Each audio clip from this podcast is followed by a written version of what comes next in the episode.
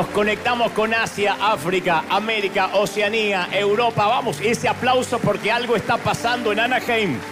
Y desde el avivamiento de la calle Broadway vamos a transmitirte lo que creo Dios me dijo que te diga. Gracias por estar ahí. Estuve toda la semana haciendo muchos TikTok, cantando mucho. no, mentira, no. Pero entonces eso hizo que tenga un poco la voz eh, difónica entonces hoy estoy tratando de hablar nada más con el diafragma, o sea que nada más uso la garganta para que pase la voz, este, que es algo que aprendimos los oradores cuando en algún momento nos quedamos sin voz ante un gentío. Yo recuerdo particularmente cuando fue la primera vez que me pasó, estábamos en una reunión en el obelisco en la Plaza de la República de Buenos Aires, 100.000 jóvenes, 100.000.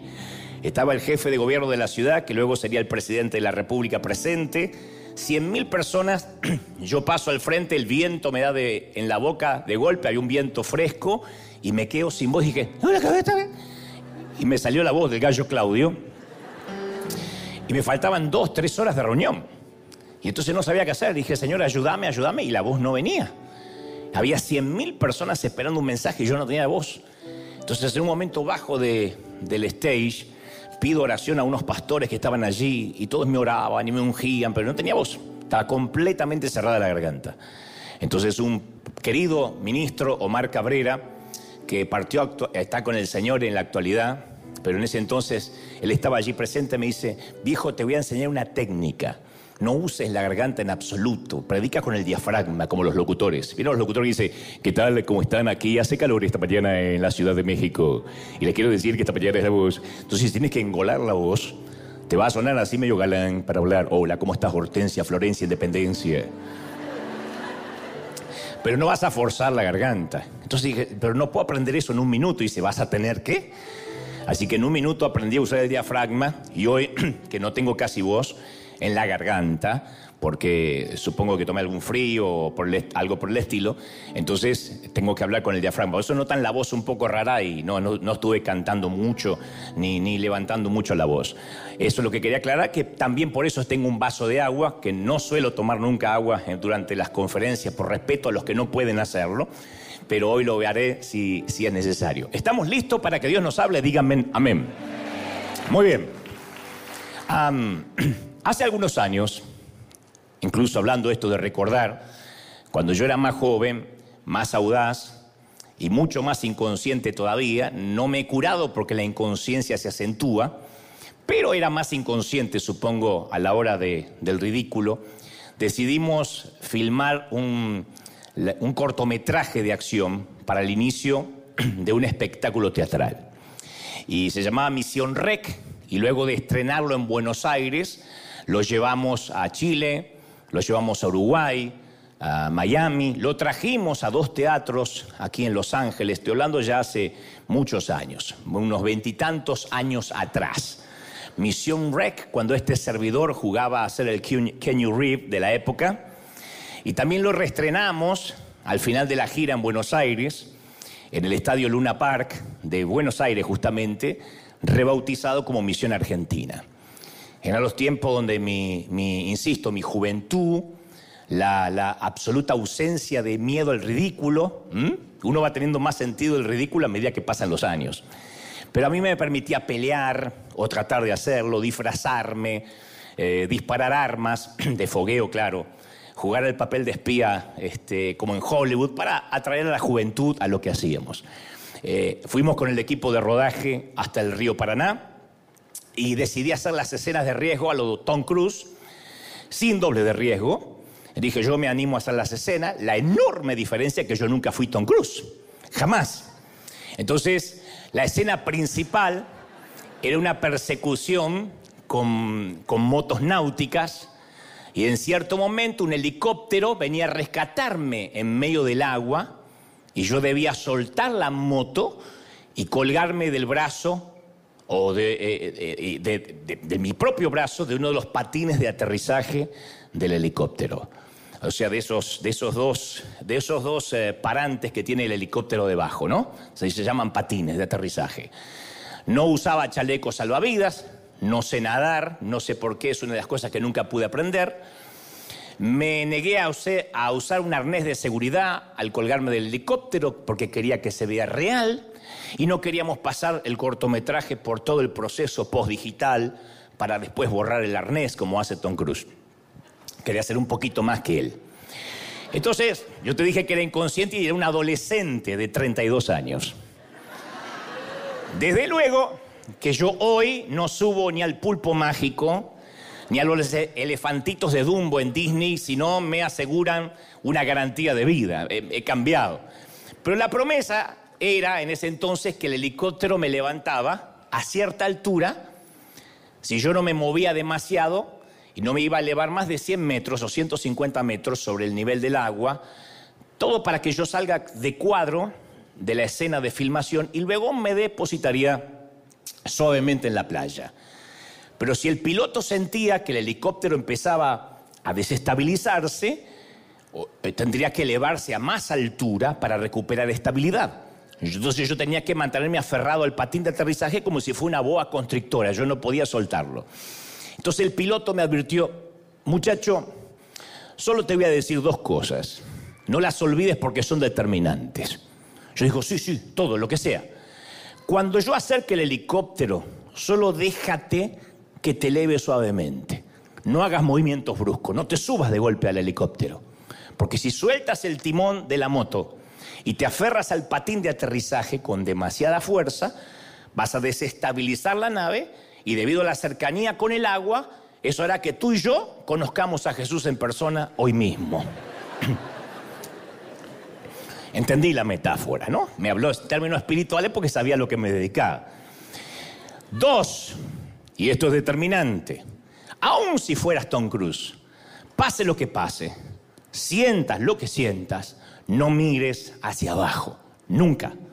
Tom Cruise no mira hacia abajo. No, no, tú tampoco. Y me concentré en esas dos recomendaciones porque por nada del mundo yo quería repetir esa escena. Era la única y última toma. Yo no iba a hacer esa escena dos veces. Pero una vez sobre la lancha, en medio de la persecución, los tiros, el olor a la pólvora, aunque son balas de fogueo, todo eso huele y deja humo, no me acordé de la primera recomendación de no colgarme del helicóptero. Y apenas se acercó la nave a la moto, salté con toda la fuerza sobre el patín de aterrizaje y obviamente desestabilicé la nave. Entonces cuando me colgué y la nave se desestabilizó, ese muñequito que va colgado ahí soy yo.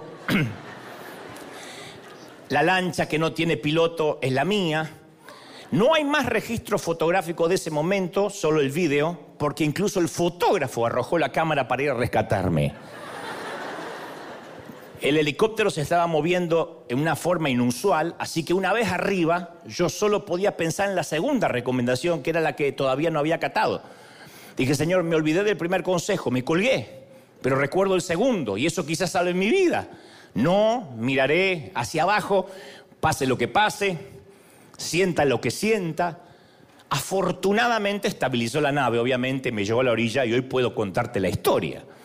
Y eso se convirtió en la regla número uno de mi vida para todo lo que vendría después. No mires hacia abajo, para los estadios de Argentina, para las incursiones en televisión, para comprar este, harina, para cuando fuimos al Dolby Theater, el teatro de los Oscars de Hollywood, para rentar Disneyland, cuando estuvimos todo un día haciendo shows ahí, el Hard Rock de Las Vegas, y cada locura divina siempre tuvo una consigna, no mires hacia abajo, no mires hacia abajo. Y yo siempre me pregunté cuando Pedro caminó sobre el agua si Jesús le dijo algo o no. La Biblia o los eh, evangelios no nos dan registro si se lo dijo, pero si se lo dijo yo, me imagino que sería algo como, hagas lo que hagas, Pedro, no mires para abajo. Continúa, un pie delante del otro. No sé, piensa en algo lindo, piensa en cosas alentadoras, pero no mires hacia abajo. Y solo recuerda que hagas lo que hagas, no mires hacia abajo.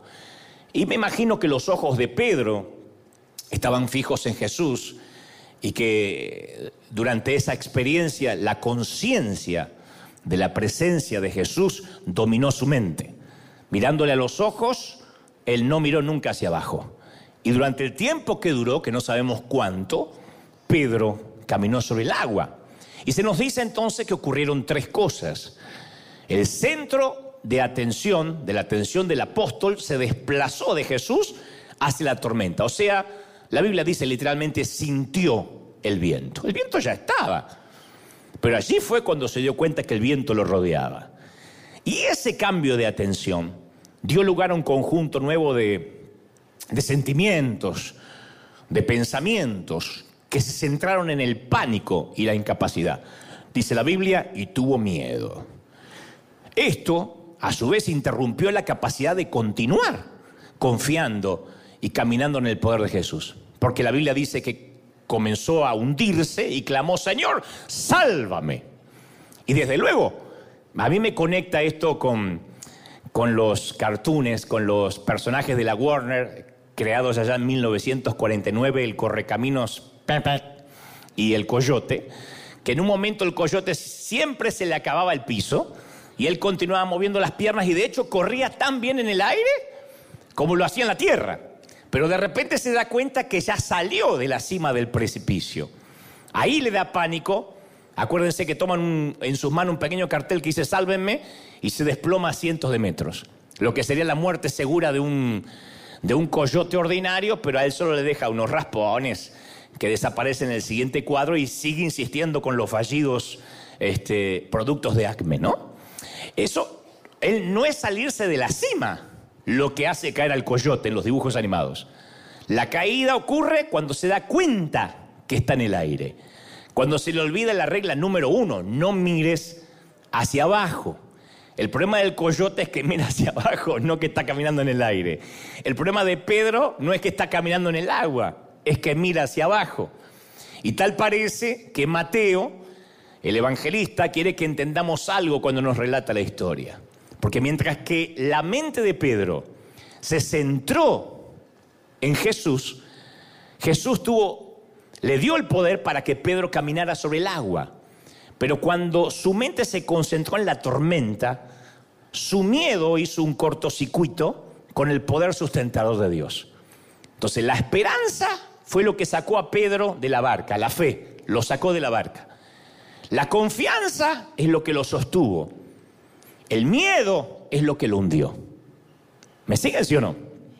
Y existe una condición, una condición mental, no es ni siquiera espiritual, que es esencial para vivir el tipo de vida que Dios quiere que vivamos durante el transcurso de este año. Este es un año donde se va a desatar mucho temor. Ya te aviso, mucho temor. Y no soy profeta de mal agüero, pero todo dice que van a aparecer nuevas cepas y nuevos contagios. Ahora dicen que este nuevo contagio es más leve, pero que viene y se hace más eh, viral y que vienen cosas peores y que ya hay otro en África. Parece que se pelean las naciones por sacar nuevos virus como si fueran nuevos automóviles. Entonces el temor va a estar más fuerte, el miedo va a hacer que las personas tengan inclusive impotencia para crear, para emprender, para soñar, para proyectar, se va a meter en nuestros hijos, en nuestras, va a intentar meterse en nuestras eh, familias, en nuestras iglesias. Eso es algo que viene. Proféticamente es un año de mucho miedo, donde los medios de comunicación no van a dar noticias alentador, alentadoras. Algunos van a claudicar, otros se van a mantener, Llámalo esperanza, llámalo confianza, llámalo seguridad, pero hay una gran diferencia entre quienes van a seguir intentando, creyendo a Dios, y los que van a renunciar y se van a hundir. Cuando estoy hablando de hundir, estoy hablando a nivel salud, estoy hablando eh, a entregarse a nivel económico, a nivel espiritual, y es cuando se pierde esa condición mental de la esperanza, de creer, es cuando nos empezamos a hundir. No cuando caminamos sobre, la, sobre el precipicio. No nos hundimos cuando caminamos sobre el agua, sino cuando nos damos cuenta que estamos sobre el agua, sobre el aire, como el coyote, y miramos para abajo. La esperanza es el combustible que hace funcionar el corazón humano. Un choque automovilístico puede quedar, dejarte cuadripléjico, puede paralizarte el cuerpo, pero la muerte de la fe, la muerte de la esperanza te va a paralizar el espíritu de por vida. Y no hay nada peor que un espíritu amputado. No hay nada más terrible que alguien, que un joven con un espíritu amputado, que ya no quiere soñar, que ya no quiere creer, que no tiene esperanza, que cree que en cualquier momento se puede morir y todo se termina. La esperanza es la razón por la cual los seres humanos seguimos teniendo hijos en un mundo perdido. La esperanza es la razón por la cual existen los hospitales y la esperanza es la razón por la cual existen las universidades y se sigue educando. La esperanza es la razón por la que existen los terapeutas, las iglesias, los pastores, los curas párrocos, los rabinos y la razón por la cual los dorados de Sinaloa siguen entrenando. La esperanza es lo que dice, quizá esta pueda ser la temporada. Pero si uno la pierde, pierde automáticamente la visión del futuro. Su espíritu, insisto, queda amputado. Ningún compositor sufriría por una, por una partitura en escribirla agónicamente si no sintiera la esperanza de una pequeña luz de belleza que va a surgir de esa lucha. Ningún padre sufriría por su hijo, trabajaría por él, estaría alentándolo a su lado mientras tiene fiebre, sin la esperanza de que un día este niño va a vivir una vida más noble y más feliz que él. Y la historia de cada personaje en la Biblia es el relato de la esperanza de no mirar hacia abajo, de no entregarse. La esperanza hizo que Abraham dejara su hogar. La esperanza es lo que hizo que Moisés desafiara a un dictador, a Faraón. Entonces podemos sobrevivir la pérdida de un número extraordinario de cosas. Puedes perder las piernas y estar confinado en una silla de ruedas o amuletas. Puedes perder los brazos, las extremidades, pero no puedes nunca permitir que te amputen el espíritu, ni a través de los medios de comunicación, ni lo que diga el presidente, ni lo que digan los dictadores de turno. Nadie nos puede amputar la esperanza, porque el día que muera la esperanza y la fe, estarás muerto en vida. Cuando se pierde la esperanza y la fe, estamos acabados. No hay más nada que hacer. Y la Biblia a menudo habla de esto en términos de no pierdan el ánimo. Dice la Biblia, no pierdas el ánimo. Y yo quiero contarte un secreto que a mí me, literalmente me resolvió la vida. Dios nunca va a llamar a las personas a que bajen de la barca para que se hunda. Nunca. No obstante, va a ocurrir a veces. Pero no es su intención. Tu llamado nunca va a ser una trampa para que fracases.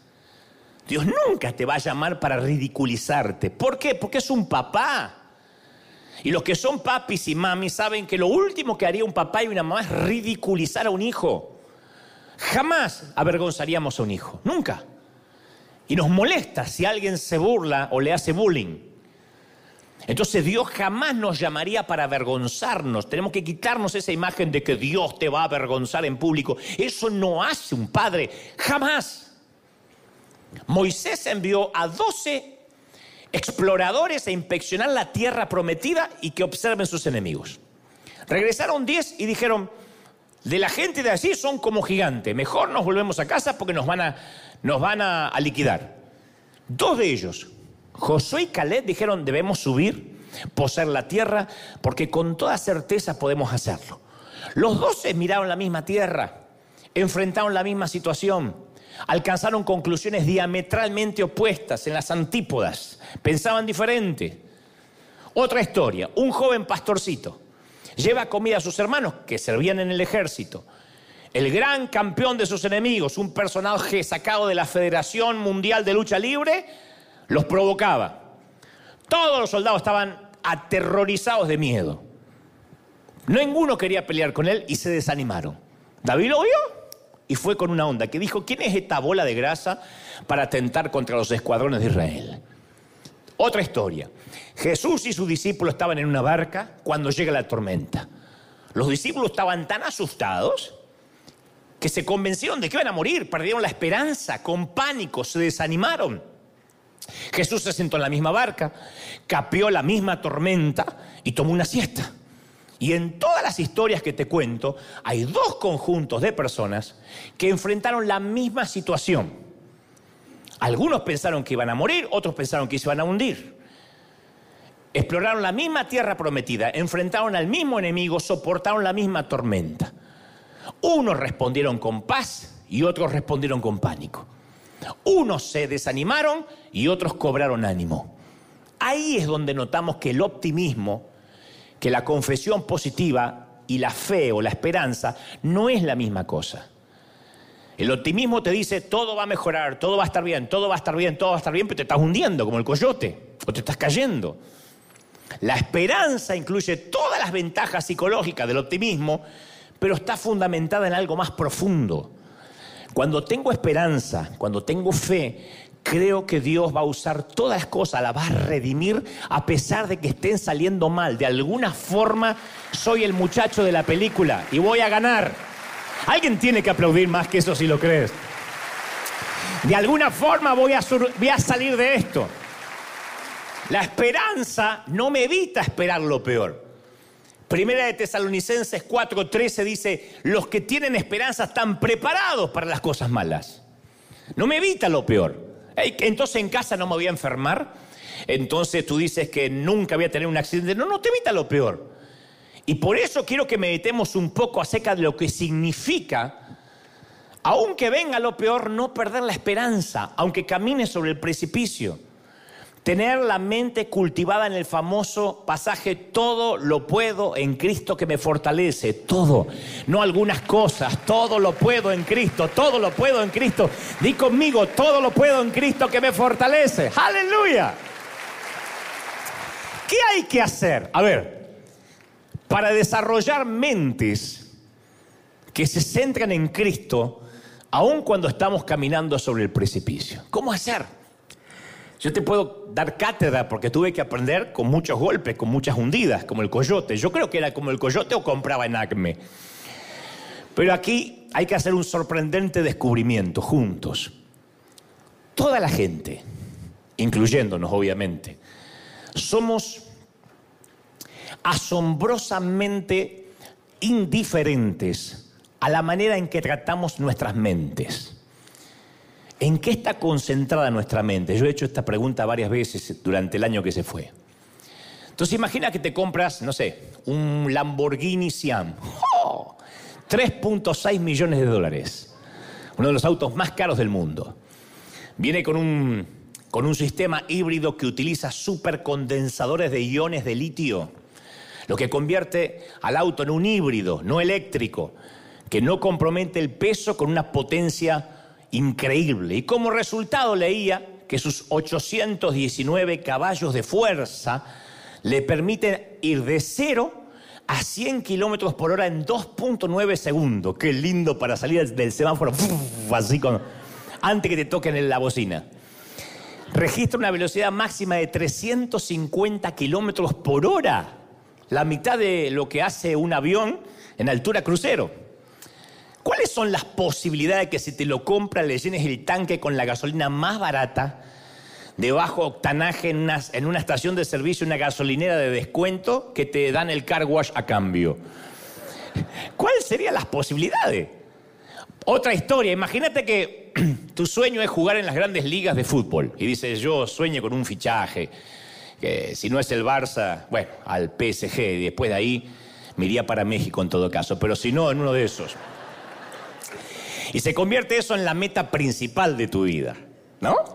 ¿Cuán probable es que te dediques a tomar cerveza y meterte toda la comida chatarra del planeta de acá hasta que te fichen? Imposible. Entonces, cuando una pareja tiene un hijo, son muy cuidadosos respecto a lo que llega a la boca del niño.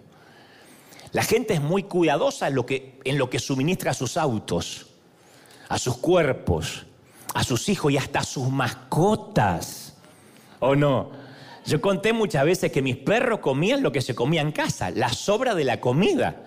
Y si no había sobra, se lo soltaba porque siempre había basura en los vecinos. Vayan y busquen muchachos. Si salían a revolver la basura no era digno, pero los perros comían. Hoy existen paseadores de perros. En la vida yo tuve un paseador, a mí no me pasearon. Y ahora pasean a los perros. Yo lo hubiese pagado porque me pongan una cadenita y me lleven con otros niños a pasear.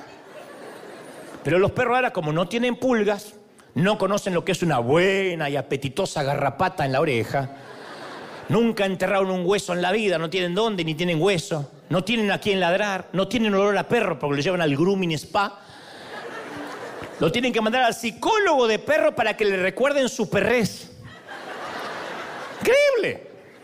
Tiene una dieta balanceada los perros Comida premium con proteínas de calidad, con aminoácidos esenciales y ácidos grasos.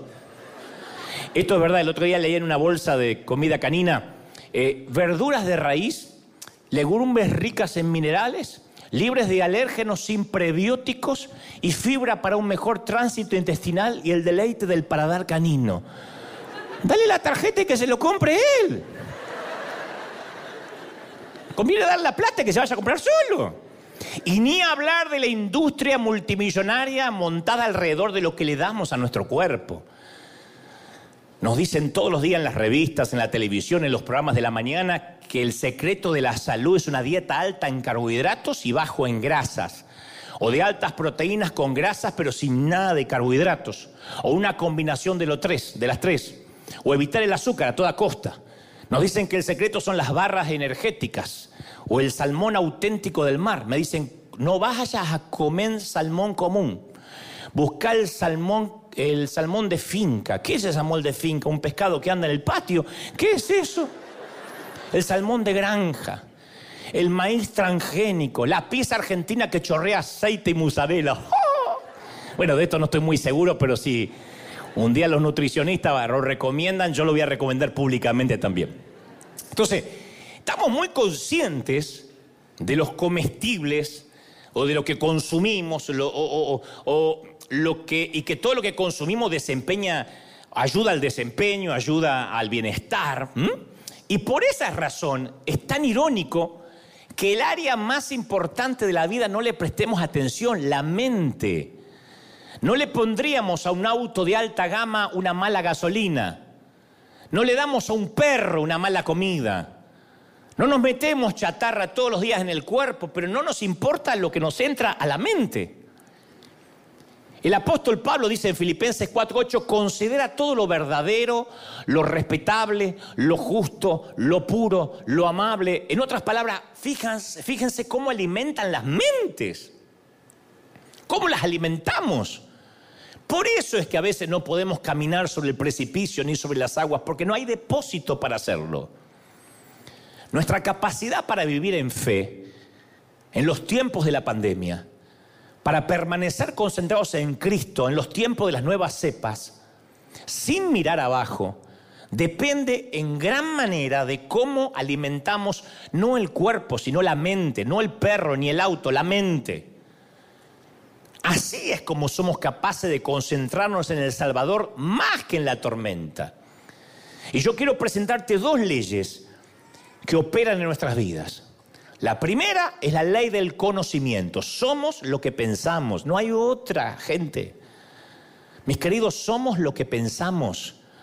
Estar lleno de confianza o de temor depende de la cantidad de pensamientos que habitualmente ocupan nuestras mentes. La forma en que pensamos define nuestras actitudes, moldea nuestras emociones, gobierna nuestra conducta, influencia nuestro sistema inmunológico, nuestra vulnerabilidad hacia la enfermedad. Todo lo que está relacionado con nosotros fluye a medida que nuestra mente va creciendo o decreciendo, de la manera en que pensamos. Pablo en Romanos 12.2 dice, no se amolden al mundo actual, sino que sean transformados mediante la renovación de la mente. Y Jesús dijo que un buen árbol no puede producir un mal fruto. Y que un mal árbol tampoco puede producir un buen fruto. Hizo esta observación en términos de la conexión entre nuestra condición interna, nuestra mente y nuestra conducta externa. A largo plazo, el buen pensar, es decir, las percepciones precisas, la fe, las emociones saludables, los deseos íntegros, las intenciones honorables, no van a producir malos resultados en nuestra vida. Y el mal pensar no va a producir buenos resultados. Entonces somos lo que pensamos. La segunda ley que gobierna nuestras vidas y que casi nadie se da cuenta, en nuestra mente va a pensar en aquello a lo que esté más expuesta. Lo que repentinamente entra en la mente, al cabo del tiempo la moldea, nos guste o no Tú y yo no somos aquello que nuestros padres criaron. Somos lo que la mente fue adquiriendo desde la niñez hasta esta vida adulta. Y eso se expresa en la manera que hacemos las cosas, en quienes nos vamos convirtiendo. La ley de la exposición es tan inviolable como la ley de la gravedad. Yo arrojo este vaso al piso y nadie se sorprendería que se cae, porque todos sabemos que la ley de la gravedad funciona. Nadie se sorprende. Sin embargo, para el asombro, hay gente que reacciona con conmoción a la ley de la exposición. La gente se sorprende que aquello a lo que se expone, el paso del tiempo resurge en la forma en que se sienten y cómo ven las cosas en la vida. Nuestros niños están expuestos a miles y miles de actos violentos y explícitos en los medios de comunicación, en las redes, en los celulares, en los jueguitos. Los videojuegos son gráficamente violentos. Pega un vistazo a lo que juegan tus hijos y vas a ver que es matar, quemar, desmembrar gente, zombies, criminales, animales, gente común. Y luego actuamos con sorpresa cuando se inicia una pelea en las tribunas de un equipo de fútbol, o en una disco, o cuando los tiroteos en las escuelas dejan devastada una nación. ¿Cómo los niños van con armas? Si están entrenados mentalmente para matar.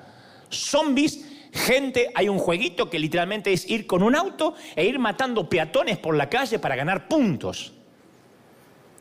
Entonces, nos, hace falta voluntad y la restricción para crear una sociedad que produzca mentes que no estén saturadas con violencia desde que nacen. Estamos inundados de imágenes sexuales en televisión, en internet, en celulares, en laptops, ya no hay filtros que las controlen. Un niño de 10, 11 años ya vio más pornografía que lo que un adulto en nuestros tiempos pudo haber visto a los 30 años. Porque qué? Ya nadie busca la pornografía, la pornografía los encuentra. Y las imágenes sexuales explícitas no solo se envían a adolescentes, sino a niños que no tienen oportunidad de protegerse de algo que todavía sus mentes no pueden digerir. Eso se llama perversión, desviar el uso natural de algo o de alguien. Y luego nos impactamos cuando los niveles de promiscuidad y adicción sexual se elevan y se embarazan niñas de 13 años. A mí me sorprende cómo algunos piensan o viven como si pudieran salirse con la suya al violar la ley de la exposición. Hay gente que dice, no, yo veo algunas películas, yo observo estas imágenes, escucho palabras perversas, pero no me afectan. Yo sé retener lo bueno. Y aparte no le pongo atención, a mí esas cosas me entran por un oído y me salen por el otro. No es así.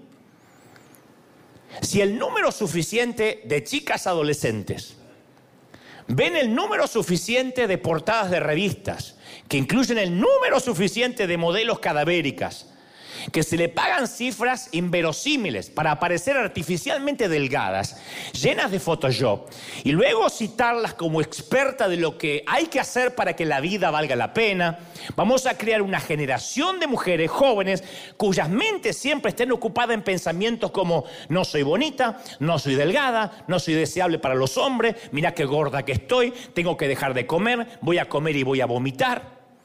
Como la frase de la película El diablo viste en Prada, estoy solo a una diarrea de mi peso ideal. Porque eso es a los que están expuestas. Una nena de 11, 12 años que está pendiente de su cuerpo, la hemos perdido. Tendría que estar jugando con muñecas. Tendría que estar preocupada de cualquier cosa, menos en cómo le queda la falda. Tiene 11, 12. Y si está preocupada a esa edad es porque estuvo expuesta. Eso se llama la ley de exposición. Y sus sentimientos de estima se desploman. Y esto no debería sorprender a nadie. Las actividades a las que asistimos, el material que leemos o el que no leemos, la música que escuchamos, las imágenes que vemos, las conversaciones que mantenemos, los sueños que tenemos cuando estamos despiertos, todos terminan moldeando nuestra mente nuestro carácter, nuestro destino. Si todo el día estás pensando en sexo, eso es, será tu mente, un depósito de lascivia. Y no me estoy volviendo viejo, pero algo sé de la vida. y sé lo que la mente puede causar. Isaías 26.3 dice, tú guardarás en completa paz a aquel en cuyo, cuya mente en ti persevera, cuyo pensamiento en ti persevera. Entonces todo depende de dónde está puesta nuestra mente o con qué la estamos alimentando. Vamos e invertimos una fortuna en comida balanceada para el perro, pero alimentamos nuestra mente con basura en Netflix o Amazon o cualquier estupidez que pueda aparecer por ahí. No digo que esté mal el streaming, digo que si no somos selectivos a la hora de lo, cómo vamos a alimentar la mente, le estamos dando chatarra. Y después vienen las pandemias, y después vienen las crisis, y después vienen los problemas, y claro que nos hundimos. Si la mente ha estado expuesta a todo tipo de basura y no hay depósito de donde el Espíritu Santo pueda acceder y trabajar. Y una vez que nuestra mente está centrada en Jesús, hay otro gran secreto para no hundirnos en la tormenta. Una vez leí un clásico libro llamado Las Crónicas del Circus, El secreto de los trapecistas. Leí un dato muy curioso y es acerca de la, la relación especial que tiene que existir entre el acróbata y el receptor, o sea, quien lo atrapa. Siempre hay dos. A mí no me sorprende, si fuera acróbata yo querría convertirme en el mejor amigo de quien me va a atrapar. Haría mi mejor esfuerzo para que no hubiera ningún resentimiento entre nosotros.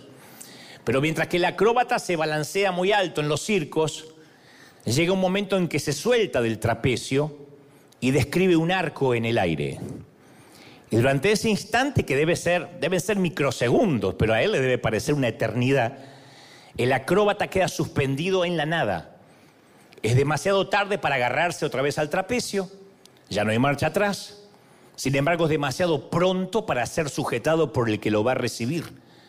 Y el acróbata no puede acelerar la recepción. Y en ese momento su único trabajo es quedarse tan quieto y estático como le sea posible. El acróbata, dice el narrador, jamás debe tratar de recibir al receptor. Debe esperar con absoluta confianza. El receptor lo va a atrapar, pero él tiene que esperar. Su trabajo no es agitar las manos, si lo hace podría propiciar su muerte, tal como me aconsejó el piloto del helicóptero y que yo no hice caso. Déjate atrapar y por nada del mundo mires hacia abajo.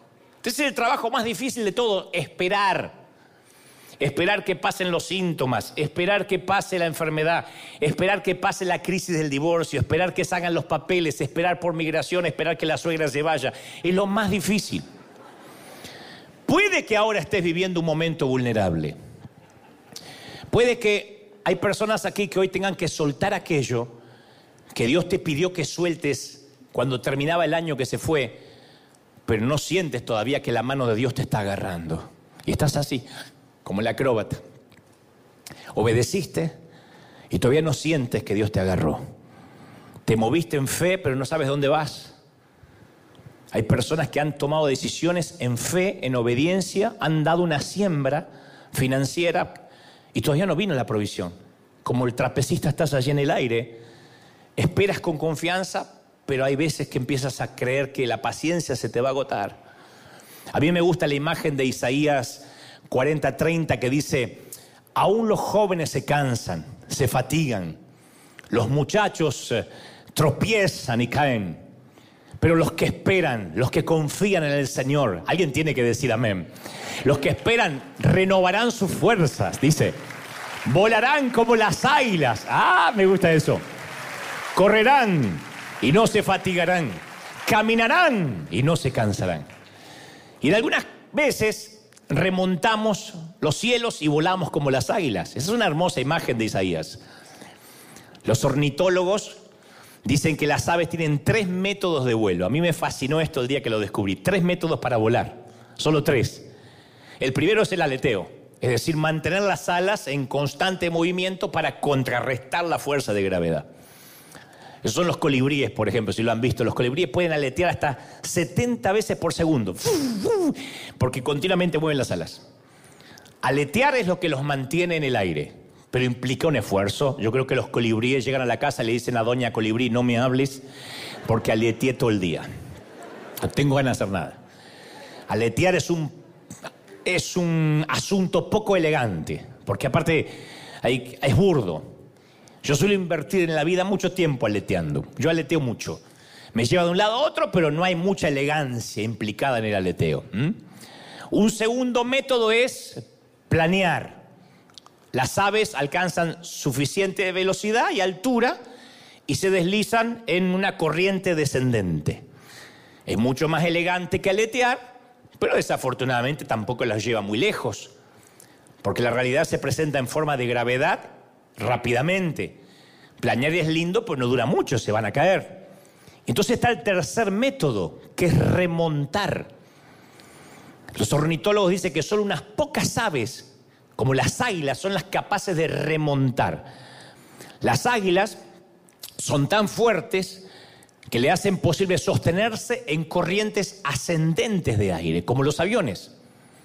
Entonces, en vientos térmicos que ascienden en forma vertical desde la Tierra, la manera que tienen ellos es no mover una sola pluma y pueden remontarse, remontarse a grandes alturas y se mantienen, sin aletear. Tampoco están planeando para abajo. Se midió que las águilas alcanzan una velocidad de 120 kilómetros por hora sin hacer un solo aleteo se remontan en columnas invisibles de aire ascendente. Isaías dice que los que esperan en el Señor habrá ocasiones que van a remontar vuelo.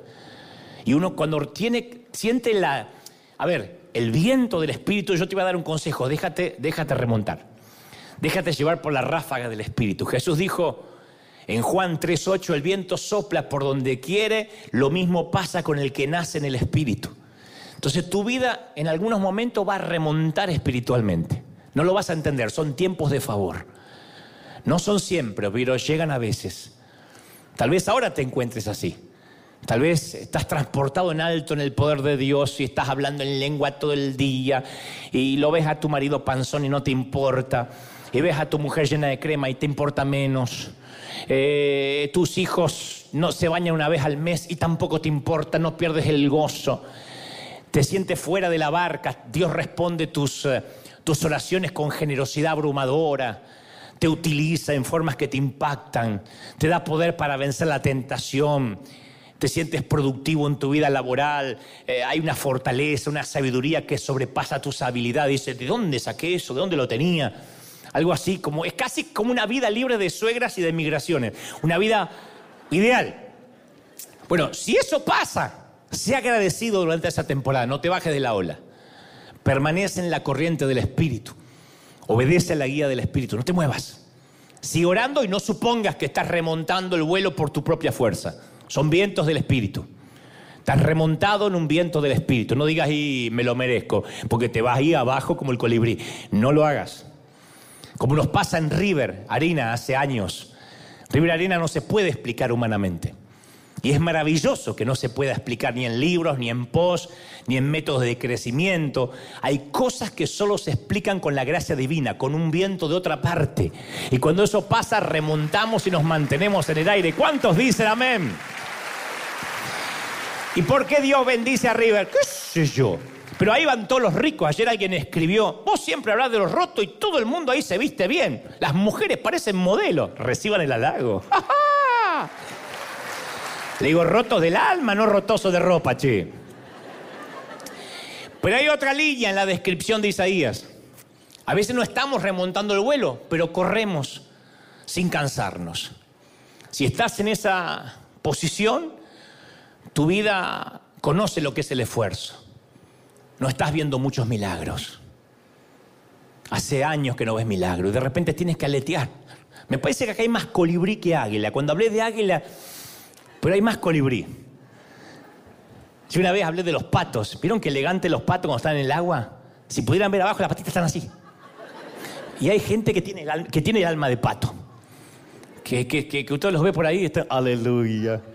Y abajo están, porque están todo el tiempo así con las patitas. Para mantenerse, como los patos. Los patos no es que están con los pies así, los patos no, dejan de mover tienen un cansancio, necesitan urgente un kinesiólogo. Sin embargo, con persistencia, con determinación, tú sientes que estás corriendo la carrera. Es un colibrí, pero ahí estás. A veces te sientes frustrado, pero también sabes que Dios se complace con tu obediencia. te mantienes en la carrera, sirves, te congregas, te cuesta un montón levantarte los domingos a la mañana, pero dices, tengo que ir, porque, si no voy me voy a arrepentir. No trates de producir cuando eres un colibrí el, el éxtasis espiritual. Hay algo peor que no ser bendecido, es la bendición fingida. Por favor, es mi gran recomendación a la congregación, no finjas. Yo nací en una iglesia fingida. Salomón escribió, la bendición del Señor enriquece a una persona y no le añade tristeza. Proverbios 10, 22. En otras palabras, cuando Dios te da algo, te da la capacidad para disfrutarlo. Si ahora te toca ser colibrí, si hay una temporada en que tienes que remar y remar y remar y todavía no te puedes comprar la casa, te cuesta pagar los impuestos, la renta, el hijo no cambia el carácter, el matrimonio no está funcionando.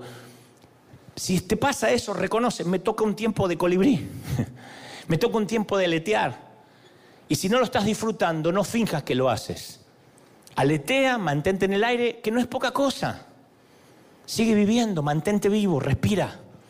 Pero por nada del mundo finjas que estás remontando. Estoy, cuando hablo de fingir eh, que estás remontando como águila, como águila, hablo de repetir mecánicamente las cosas espirituales que memorizaste, aunque nunca las viviste, de sonreír a los vecinos cuando sales de casa, cuando acabaste de gritarle a tus hijos en la cocina, de asentir con las cabezas y decir amén a todo en lugar de hacer preguntas Demostrar fortaleza donde tendrías que mostrar que estás roto y necesitas ayuda. Hacer todo lo posible por seguir manteniendo la imagen que tienes la vida solucionada. De eso hablo, de fingir. No te compares si estás como un colibrí en estos momentos con el que estás remontando vuelo.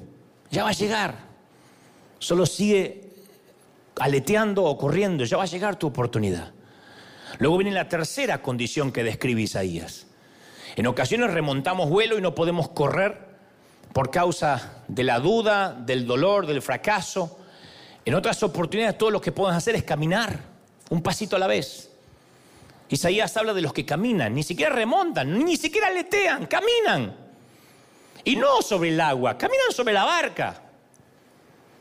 Yo he tenido temporadas de caminar y aún el Señor me, sigo, me siguió bendiciendo. Todavía sigo caminando a veces un pasito a la vez. Y uno lo único que puede decirle al Señor, Señor, acá estoy, yo continúo. No se va a morir la iglesia porque yo deje de ir. Sé que mi trabajo no se ve mucho. No, ni creo que el pastor note que yo falte. No estoy siendo muy fructífero, productivo. No me siento muy triunfante en este año, pero yo te voy a seguir, un pasito a la vez, un ladrillo a la vez. Yo simplemente voy a continuar caminando, un pasito, así. Así. Yo vi a mi papá en rehabilitación los últimos años. Lo ponían entre dos eh, bastidores y lo que tenía que hacer era así. Ida y vuelta, toda la mañana. Y yo le preguntaba al terapeuta, ¿y en qué le sirve? Es un pasito. Algo es algo. Si se queda en la cama se muere más rápido. Pero un pasito va a hacer que sus arterias fluyan mejor, que sus, que sus fluentes sanguíneos esté mucho mejorado, mejorado, más, más fluido entonces es una pequeña abertura, un pasito a la vez, un sencillito paso de obediencia, un pasito detrás del otro. No es, no es poca cosa, de verdad te digo. Yo sé que estamos acostumbrados a escuchar sermones triunfa, empodera, te remonta como el águila, eres vencedor, real sacerdocio, linaje escogido. Y casi no hay mensaje para los que damos un pasito a la vez. Un pasito, un pasito. Yo tengo una historia de, de mi productor de toda la vida, mi productor de teatros, de, los eventos, de, los, eh, de las cruzadas, de los superclásicos, se llama Daniel Peckerman, a quien le mando un saludo enorme. Él fue quien cuidó a mi papá los últimos años así en Argentina. Y, y trabaja conmigo hace 30 años. Todavía no puede dejar el cigarrillo. Pero él se propone todos los años decir, vos sabés que estoy fumando menos. Antes fumaba 40 por día. Ayer 39, gloria a Dios. Él tiene una voz difónica, de verdad. Entonces, a veces me dice, lo estoy logrando. Y a veces estamos comiendo juntos y dice, ¿puedo ir afuera? Le digo, seguro que orar no es, ¿no? Entonces me dice, no, pero estoy, estoy, estoy, aguantando, estoy aguantando. Y yo nunca le dije, pecador, ¿cuándo vas a dejarlo completamente? Siempre le digo, es un pasito a la vez. Es un esfuerzo. Hay gente que dando un pasito a la vez un pasito y dice, hoy vencí. Eso es un, un adicto en recuperación. Dios no puede hacer las cosas, bueno, Dios sí las puede, pero no todos reciben las cosas de manera inmediata. Hay gente que tiene que ir un pasito a la vez, con su carácter, con su temperamento. No te apures.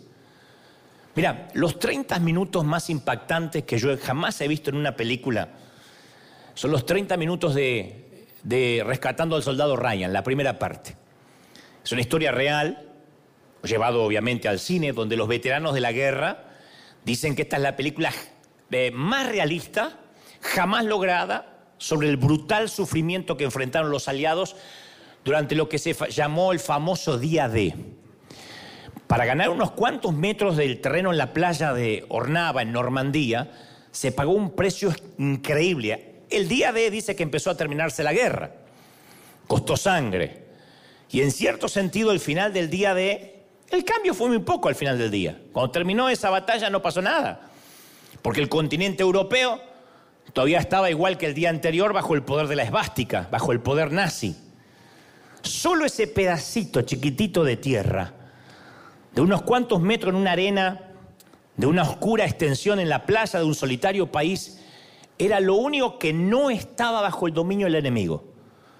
Pero esa única y pequeña extensión de tierra fue suficiente. En honor a la verdad, al final de ese día sí todo había cambiado, porque ahora había una abertura, un pasito, era una fisura, un vórtice, pero que iba a crecer un poquito más cada día, no era un, no era un aletear, era caminar un pasito a la vez. Pero las fuerzas aliadas sabían que se estaban haciendo un poquito más fuertes, poquitito fuerte cada día. Todavía faltaban muchísimas batallas, muchísimo sufrimiento, muchísimas muertes, pero era cuestión de tiempo. Hasta que un día París fue liberada, después fue liberada toda Francia, los campos de concentración nazi fueron invadidos, los prisioneros fueron liberados, llegó el día en que Hitler se suicidó en el búnker, el día del juicio cayó sobre la bestia, lo cual siempre ocurre, lo cual siempre va a ocurrir. Luego llegó el día VE, el día de la victoria en Europa. Luego el día VJ, victoria sobre Japón en el Pacífico. Y los soldados podían regresar a casa, la guerra había concluido y el enemigo había sido vencido por una playa. Entre el desembarco inicial en Normandía y el tiro final del último arma disparada hubo una larga brecha. Pero la victoria quedó sellada en el día D. Después, el día de la victoria, fue solo cuestión de tiempo. Pero siempre hay una brecha que Dios hace, un pasito, una decisión. Señor, este año voy a leer un versículo por día. No voy a, a sacar la televisión de mi vida, voy a hacer muchos deportes todo el día, no. A las mañanas me voy a arrodillar. Antes de ir a hacer pis, me tiro de rodilla, aunque sea un ratito, y después hago pis. O voy a orinar y en vez de agarrar el celular mientras estoy sentado en el inodoro, a ver los mensajes que me perdí o los memes que me desactualicé, voy a llevarme la Biblia, me voy a poner la Biblia a un costadito. Si soy extrañado de vientre, voy a hacer un estudio bíblico pero voy a leer.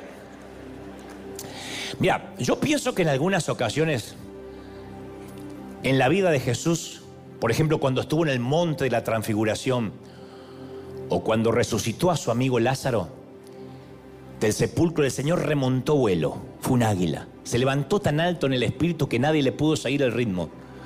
Subió como un avión a propulsión a chorro. Nadie, nadie podía entender.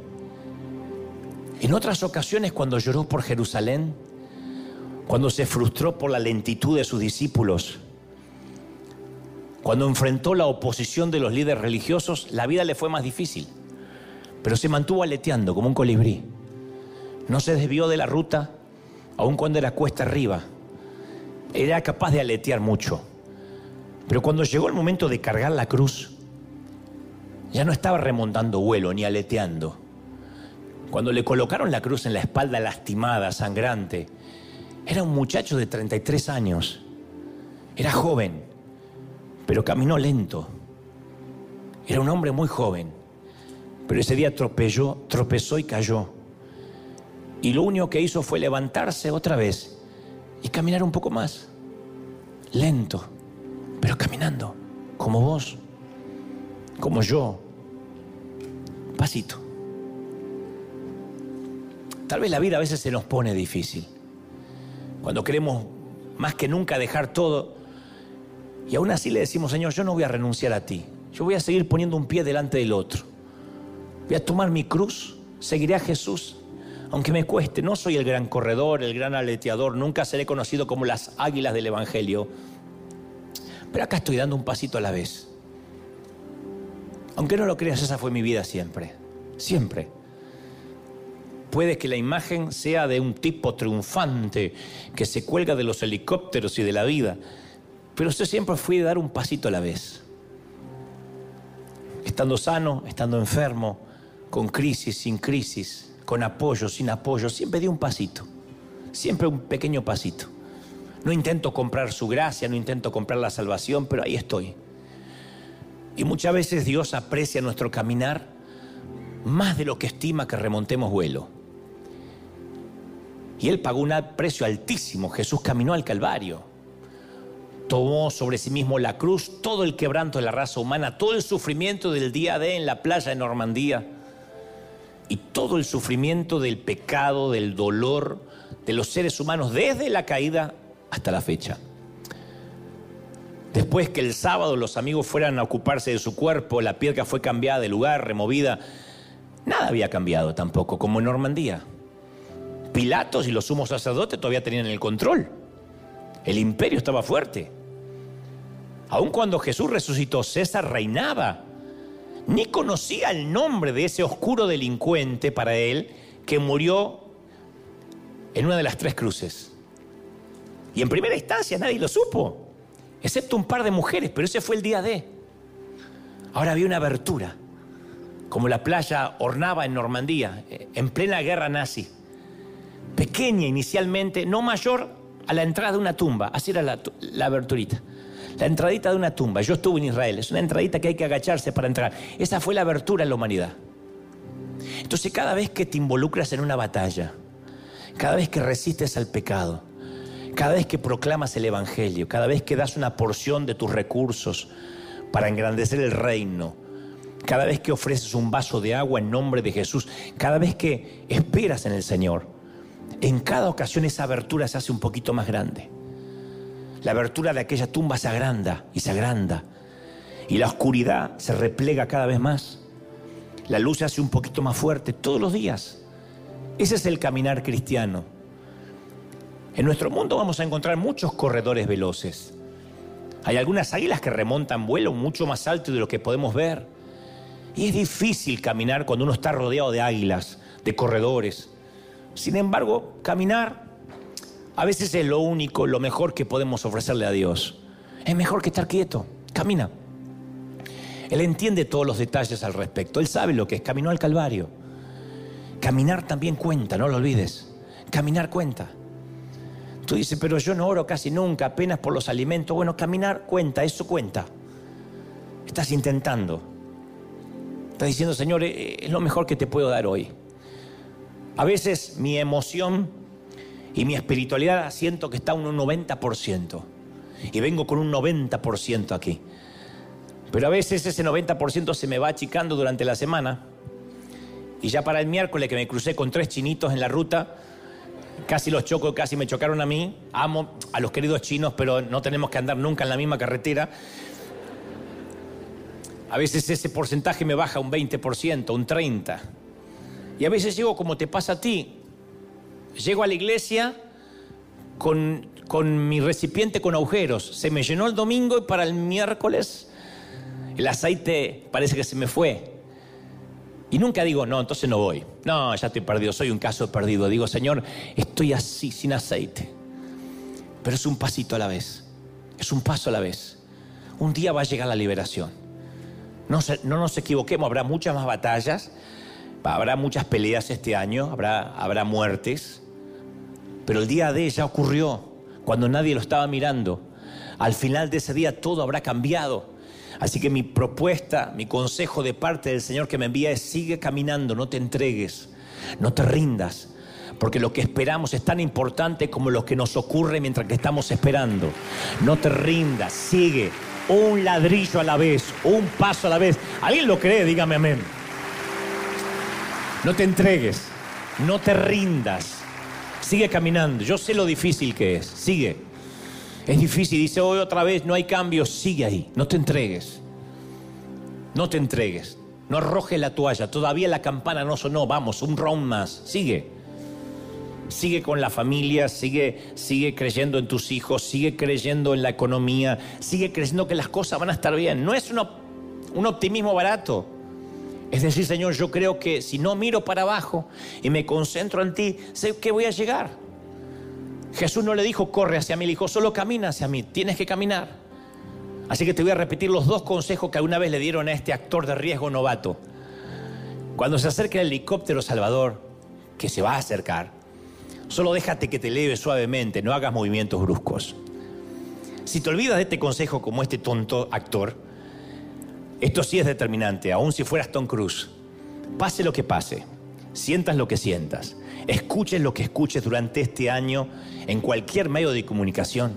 Nunca mires hacia abajo, no mires hacia abajo, no mires hacia abajo.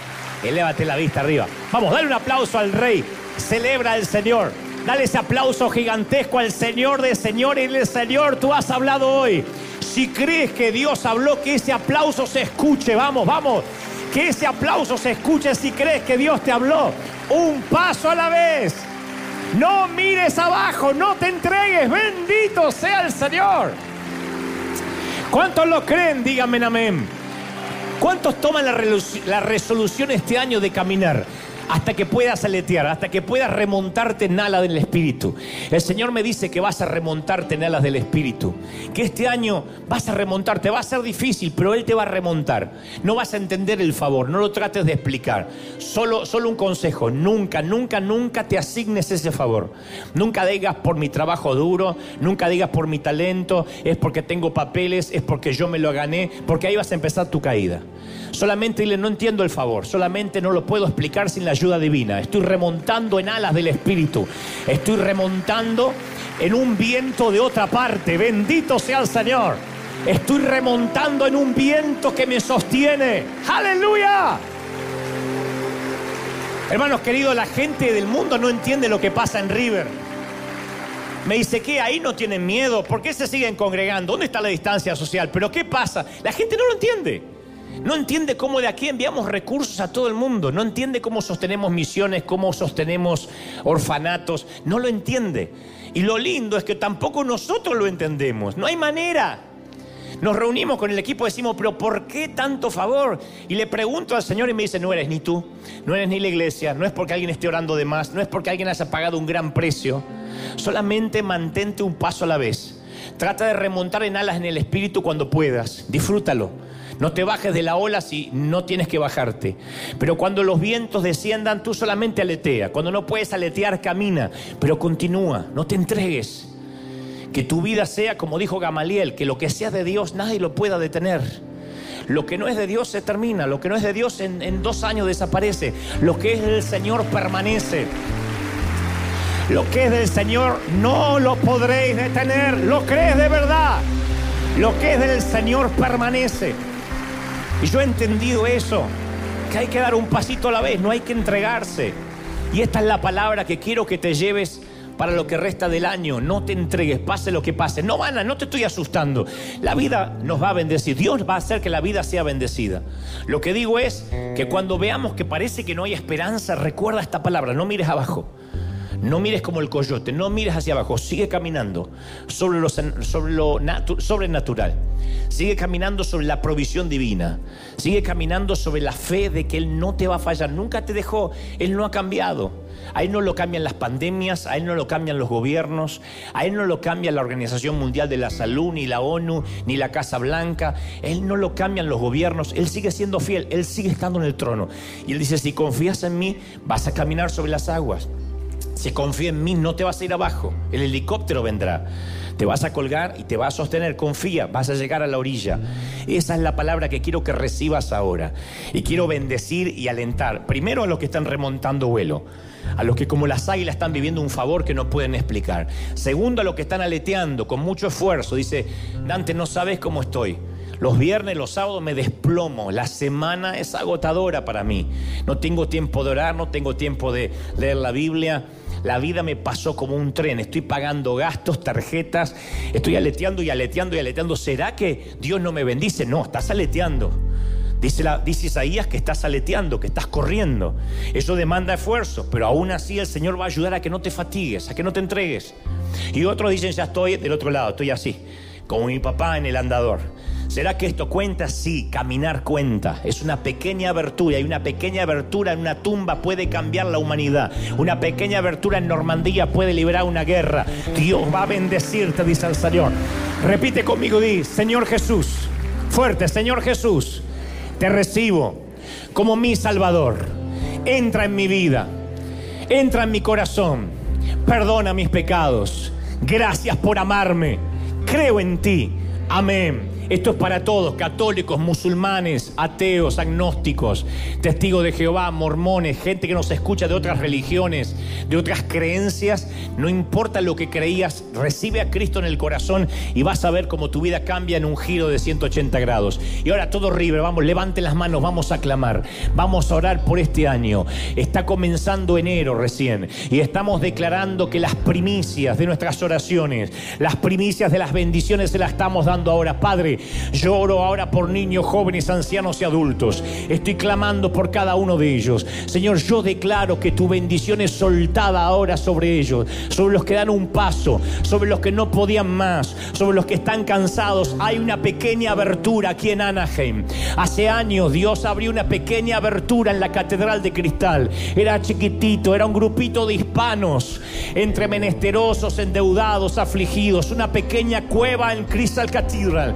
Ahí algo empezó, algo nuevo empezó a pasar, algo nuevo empezó a pasar y Dios transformó eso en sitios de desierto. Y luego ese desierto vino hasta aquí y algo empezó a pasar en la humanidad. Y llegamos a miles de personas y el día de lo cambió todo. Aunque al final del día no había cambio, sí lo cambió todo. Dios dice, esa bendición está sobre tu vida ahora. Estoy orando para los que no han visto cambios, para los que estaban bajando los brazos, para los que estaban rindiéndose. No te entregues, dice Señor. No te entregues, yo estoy contigo. Comiencen a clamar ahora. Levante las manos, vamos, nos unimos en Asia, en África, en América, Oceanía, Europa. Hay gente mirándonos en todos los continentes. Y desde aquí, desde la calle Broadway, de River Arena, soltamos esa bendición de Isaías. He aquí, aunque por momentos te fatigues, aunque por momentos no pueda más, yo te sostengo, dice el Señor.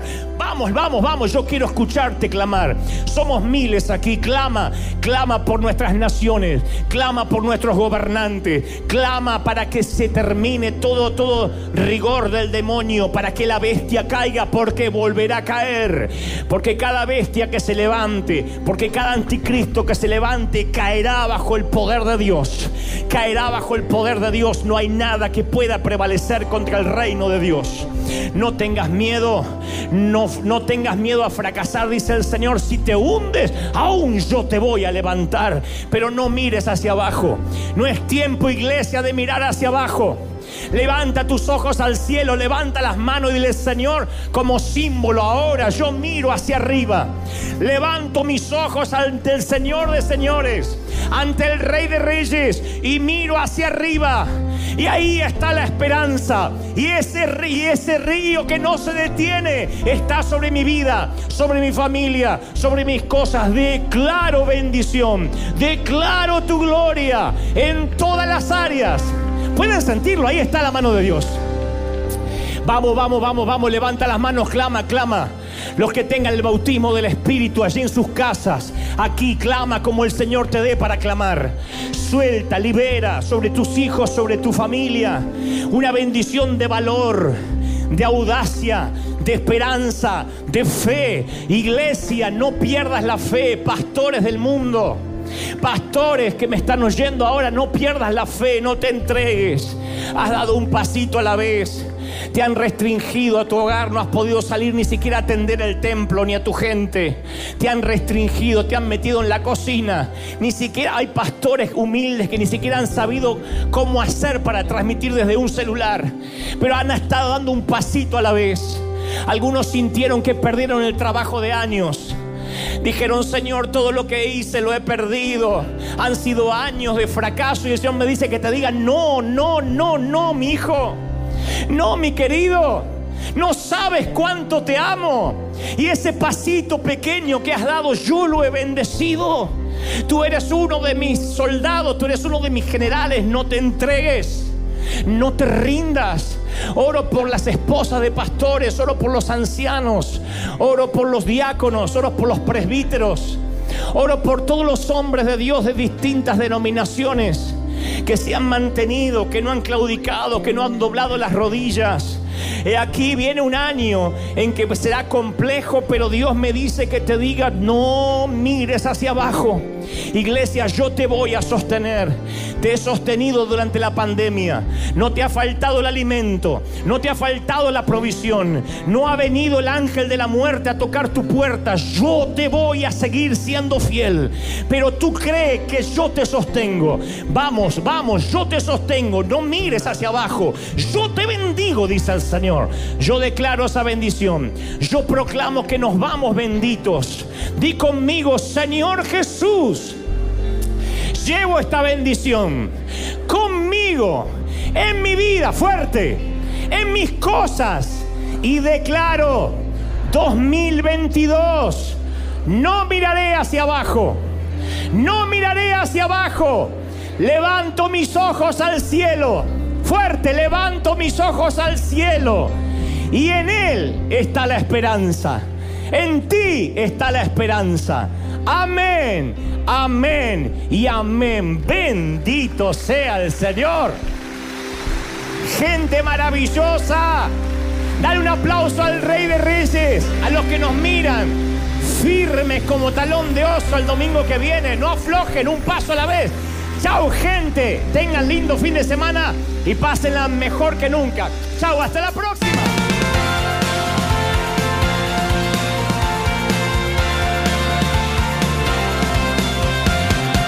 Apareciste una noche de soledad, abandonado y perdido te reconocí. Tu voz diciéndome no temas, yo estoy aquí. El Padre me envió por ti me curaste las heridas, me sanaste mi Jesús. Todas mis cargas las dejaste allí en la cruz. Algo tan grande no lo puedo comprender. Oigo tu dulce voz diciéndome una y otra vez. Oh, oh, oh,